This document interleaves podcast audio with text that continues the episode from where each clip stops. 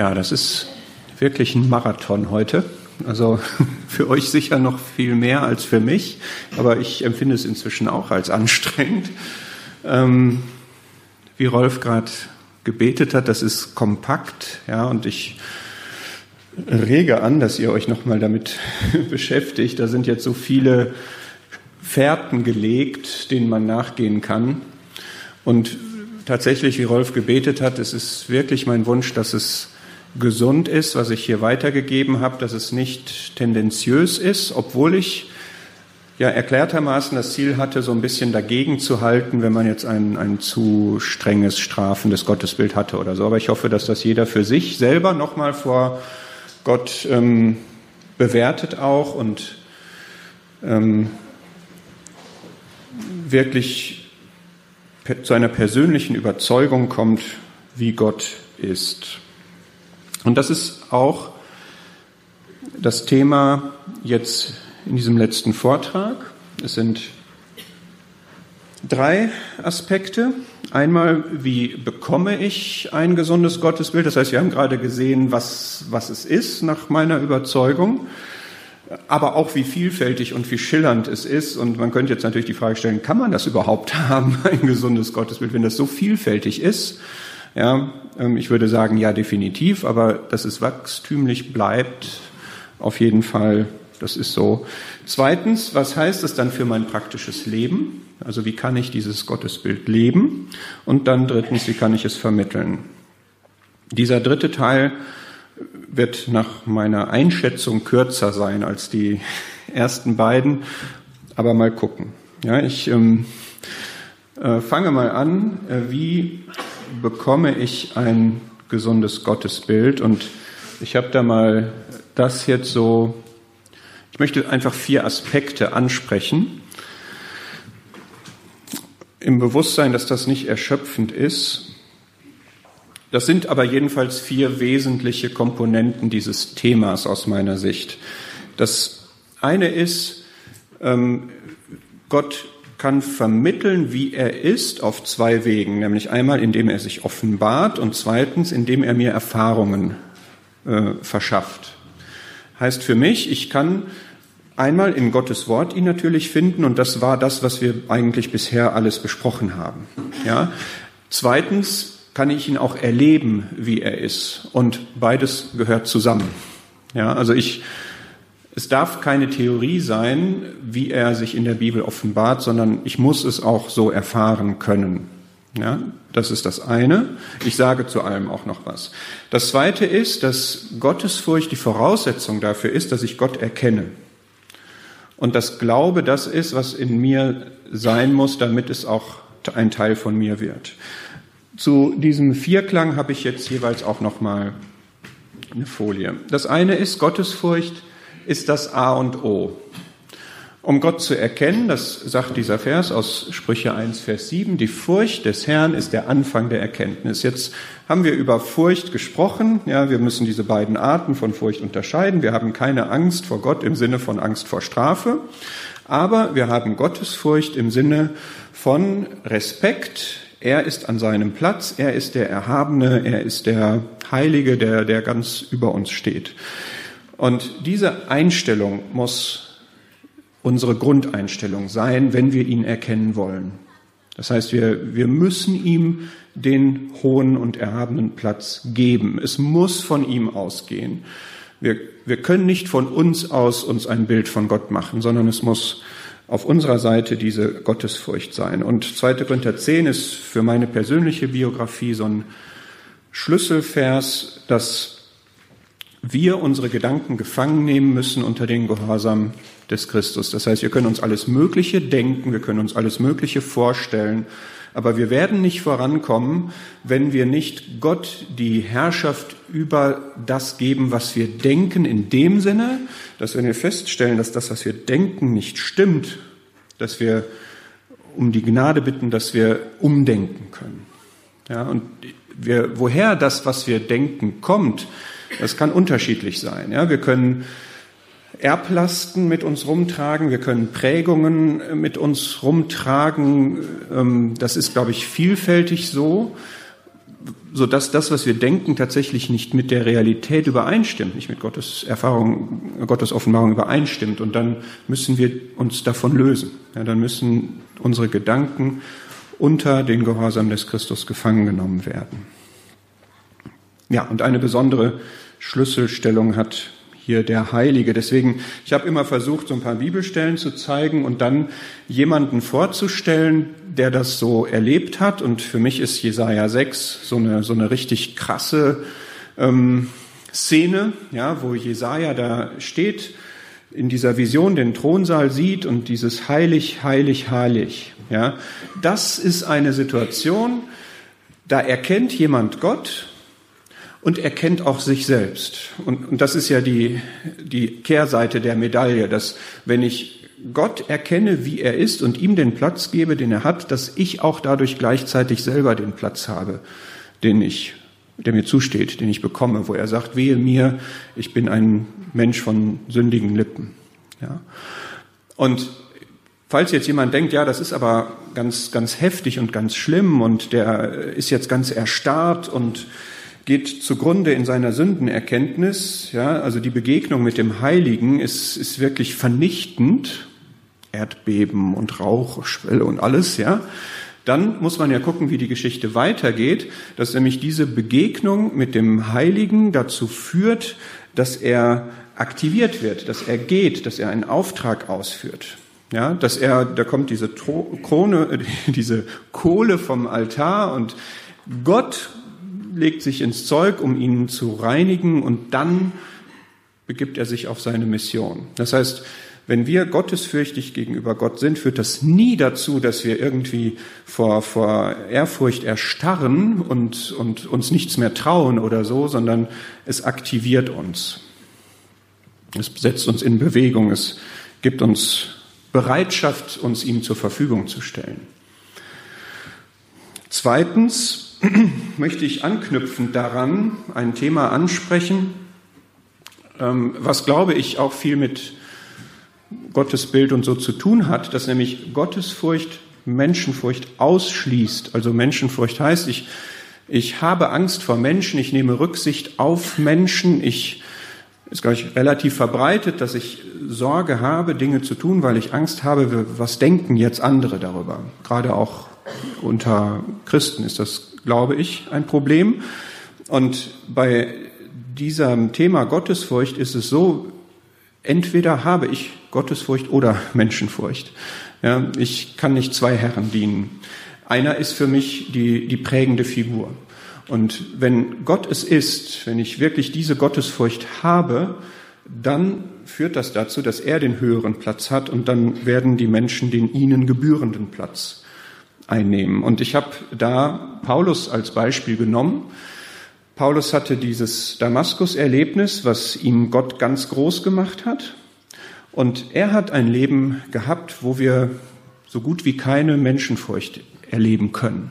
Ja, wenn wir seine Geschichte so durchgucken, dann war er ein sehr eigenständiger Diener, im guten Sinne ein eigenständiger Diener, der das auch in seinen Briefen immer vorangestellt hat. Ich habe hier so ein paar Belege auch aus Galater 1. Ja, also das ist auch für mich mal so ein Schlüsselvers gewesen. Ja, das ist ein Entweder oder. Oder ich muss mich entscheiden. Entweder ich möchte Gott gefallen oder ich möchte Menschen gefallen. Und man kann versuchen, beides übereinander zu kriegen. Man kann versuchen, Kompromisse einzugehen und es wird auf Dauer nicht funktionieren. Und das finde ich eine, einen wichtigen Punkt, dass wenn Gott mir ganz groß ist, dann macht mich das frei davon, Menschen gefallen zu wollen. Weitgehend zumindest. Es gibt immer Situationen, wo das wieder auf die Probe gestellt wird, ja, aber es ist schon, schon sehr wichtig. Ja, das zu dem einen, also Gottesfurcht muss die Grundeinstellung sein, in der ich Gott gegenübertrete, wenn ich ihn erkennen möchte. Das zweite, wie kann Erkenntnis kommen. Und da möchte ich diese beiden Seiten, Offenbarung, insbesondere in Gottes Wort und Erfahrung in unserem Leben, das sind diese beiden Wege, auf denen wir etwas über Gott lernen und wie wir Gott erkennen können. Und die sind natürlich, weil es derselbe, der eine Gott ist, den wir erkennen, sind die aus Gottes Sicht immer ähm, gleichbedeutend. Also sie haben den gleichen Inhalt. Ja. Ich kann jetzt nicht sagen, meine Erfahrung sagt mir aber etwas anderes, als was die Bibel sagt. Ja, das wird immer in Einklang miteinander sein. Ähm, ich habe hier Epheser 1, ähm, den Punkt, ich bete darum, dass ich Erkenntnis bekomme.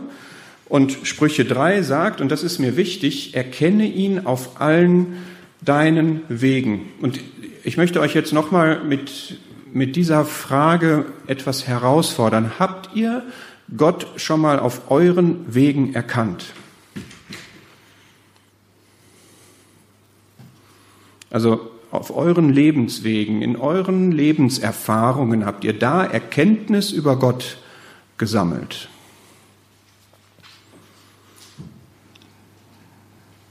Das soll so sein. Also da wird man hier in diesem Vers zu aufgefordert.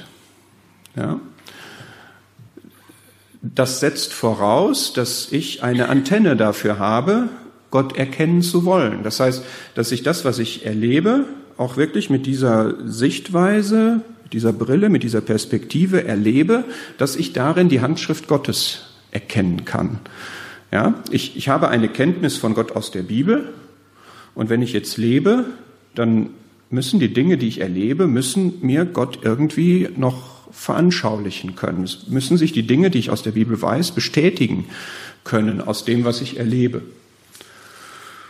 Und das finde ich total wichtig. Und gerade auch, ja, wir haben ja jetzt so ein bisschen dieses, wie gebe ich das weiter, ist noch nicht mein Thema, das kommt gleich, aber das ist etwas, was wir für, für Kinder und Jugendliche unbedingt vermitteln müssen, dass Gott real ist, dass das, was wir glauben, auch wahr ist und dass man das auch erleben kann.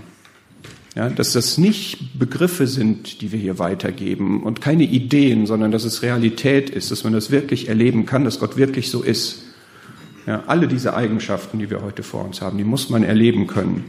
Und ich wollte gerne euch diese beiden Erfahrungen von Petrus ähm, weitergeben, ja, wo man sieht, Gott offenbart sich einmal im Wort oder in, in, eben in der Offenbarung. Man kann ihn erkennen dadurch, dass ihm einem etwas offenbart wird, für uns aus der Bibel, und man kann ihn erkennen, indem man ihn erlebt. Ja, wenn ihr mal schaut, Matthäus 16, diese Stelle, wo Petrus dann sagt, du bist der Christus, der Sohn des lebendigen Gottes, da sagt der Herr, das hat nicht Fleisch und Blut dir offenbart, sondern der Vater. Das ist mein Beispiel dafür.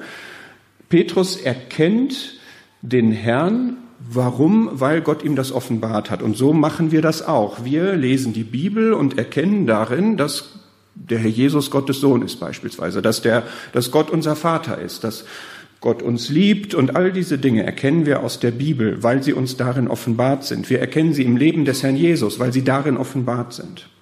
Aber es gibt noch einen zweiten Weg und das ist Matthäus 14. Ähm, bei der Sturmstillung auf dem See, da erleben sie etwas. Und das, was sie erleben, führt zu dieser Aussage, die in dem Schiff waren, also die das erlebt haben, warfen sich vor ihm nieder und sprachen, wahrhaftig, du bist Gottes Sohn. Das heißt, diese, diese Wahrheit, dass der Herr Jesus Gottes Sohn ist, können Menschen auf zwei Wegen erkennen. Einmal, wenn ihnen das offenbart wird von Gott und einmal, wenn sie etwas erleben, was ihnen zeigt, er ist Gottes Sohn. Und meine Frage jetzt an euch, habt ihr schon etwas erlebt, wo ihr sagen konntet, das, was ich hier erlebt habe, das war göttlich? Das ist so eindeutig nicht der Zufall gewesen. Also ich habe das öfter in, in meinem Leben, aber auch in meinen Kontakten so, dass auch Ungläubige sagen, das kann doch kein Zufall sein. Ich wieder Geschichten erzählen.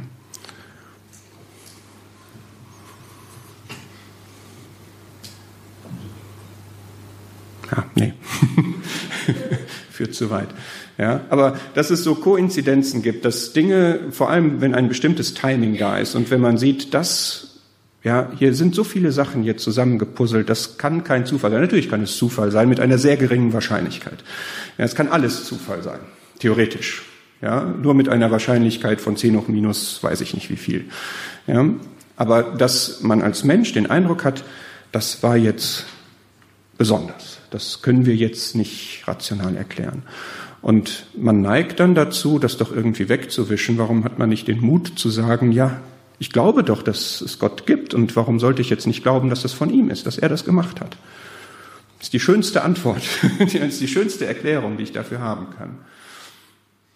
Und ich glaube, dass es total wertvoll ist, wenn man das auch weitergibt, ja, dass man bewusst so lebt, auch bei einer Freizeit, dass man bewusst so lebt, auch morgens schon erwartungsvoll gebetet hat, dass man sagt, Herr, wir wollen dich erleben, wir wollen etwas sehen, was von dir ist, wir wollen deine Handschrift sehen, wir wollen Wunderbares erleben, wir wollen sehen, dass du das hier begleitest, dass du das hier segnest, dass du uns deine Gnade zeigst. Und dann haben wir auch alle eine Antenne und gehen den Tag über auch in der Erwartung an alles heran, dass wir etwas von ihm erleben, dass wir seine Spuren sehen.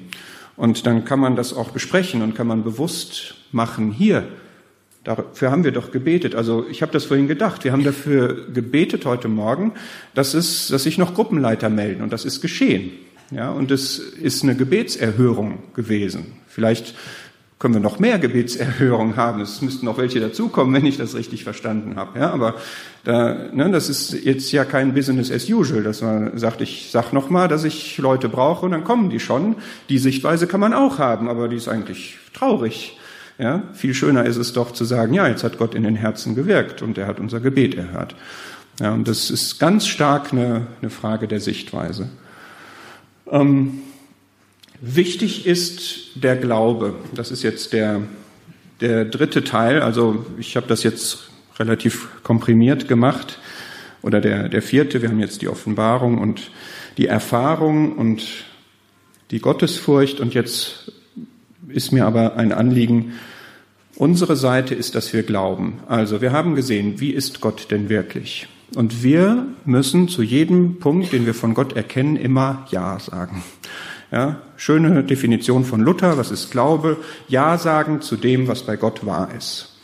Und wenn es bei Gott wahr ist, dass er allmächtig ist, dann muss ich ein Ja dazu haben. Und dieses Ja muss Folgen haben. Dieses Ja muss Folgen haben in meinem Leben. Und ich muss mich davon lösen, was in meinem Leben alles nicht in Übereinstimmung ist mit dem, was ich als Gottes Wahrheit erkenne. Ich muss mich von einem falschen Gottesbild lösen, ich muss mich aber auch von Gedanken lösen, von Empfindungen lösen, von Verhaltensweisen lösen, die praktisch betrachtet ungläubig sind.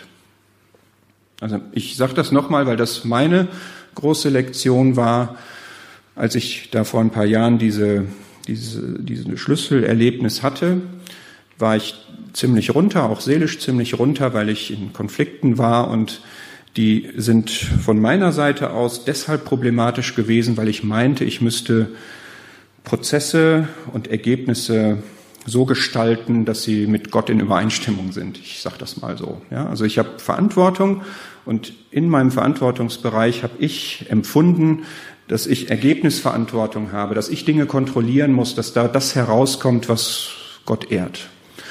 Und bin da an die Wand gefahren. Ich habe das auch gesundheitlich nicht verkraftet. Und ich habe verstanden, dass wenn ich glaube, dass Gott allmächtig ist und dass Gott alles unter Kontrolle hat, dass ich dann es nicht unter Kontrolle haben muss. Und mein Verhalten und meine Haltung zu diesen Themen war praktisch betrachtet ungläubig. Ja, weil ich zwar verbal und intellektuell gesagt habe, ja, Gott ist allmächtig und Gott ist in control, klar, ja, keine Frage. Aber mein Verhalten hat gezeigt, dass ich es praktisch betrachtet nicht glaube, sondern meine, es selber in der Hand haben zu müssen. Ist natürlich eine schwierige Frage, wenn man in Verantwortung ist. Wie weit geht die jetzt und so? Das ist, glaube ich, kennt jeder hier dieses Thema, ja, was, was ist jetzt meine Verantwortung und wo, wo endet die sozusagen? Aber ich glaube, dass es grundsätzlich gut ist, immer, auch wenn ich Verantwortung wahrnehme, immer zu sehen, dass Gott derjenige ist, auf den es ankommt. Ja, und das meine ich jetzt hier mit diesem Glauben, dem praktischen Glauben. Das war für mich, ja, dass man wirklich mal durchgeht, was glaube ich denn alles? Also wozu bekenne ich mich? Aber lebe ich denn auch tatsächlich danach?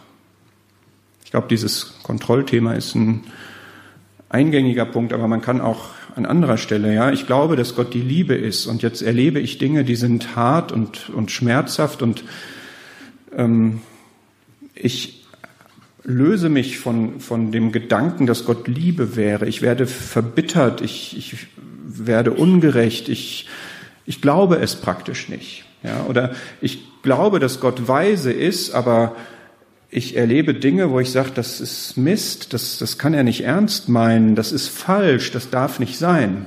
Ja, ich habe einen Freund, der, meine Schwägerin lag da im Sterben und er sagte dann, ja, Gott ist weise. Wenn wir so weise wären wie er, würden wir es genauso machen. Okay, er hat recht. Ja, also wenn wir sagen, Gott ist weise, dann heißt das, er hat immer die beste Lösung, er hat immer den besten Weg. Und auch wenn wir das nicht so sehen.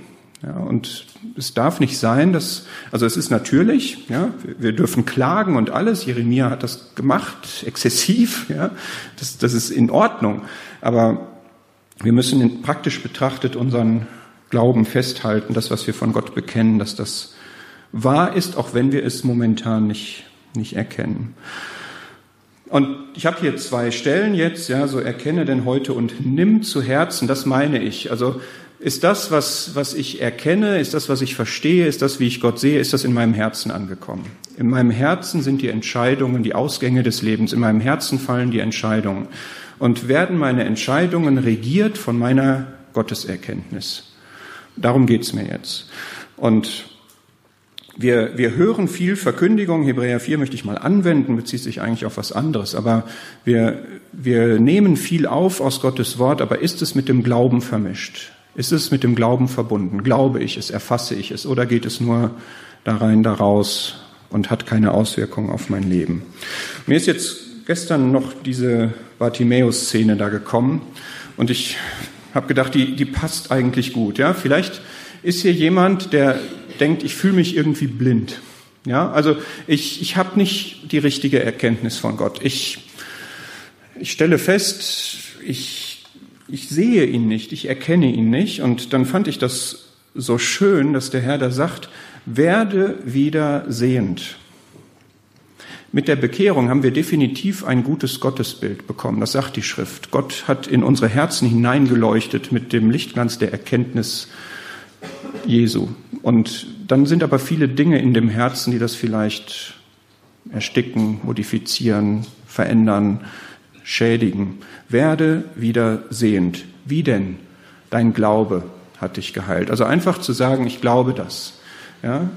Ich gehe Stück für Stück, gehe ich weiter. Ich glaube das. Ich glaube, dass du so bist. Ich glaube, dass du der Vater bist. Ich glaube, dass du ein guter Vater bist. Ich glaube, dass du ein liebender Vater bist und dass du das immer bist und jederzeit für mich, auch heute und auch morgen und immer wieder. Ich glaube das. Ja, ich habe ein Ja dazu.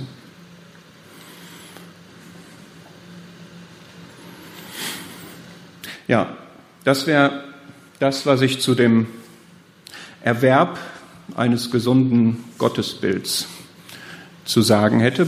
Brauchen wir eine kurze Pause? Ist es gut? Ja? Zwei Minuten oder nicht? Kann weitergehen? Einmal lüften. Einmal lüften, okay.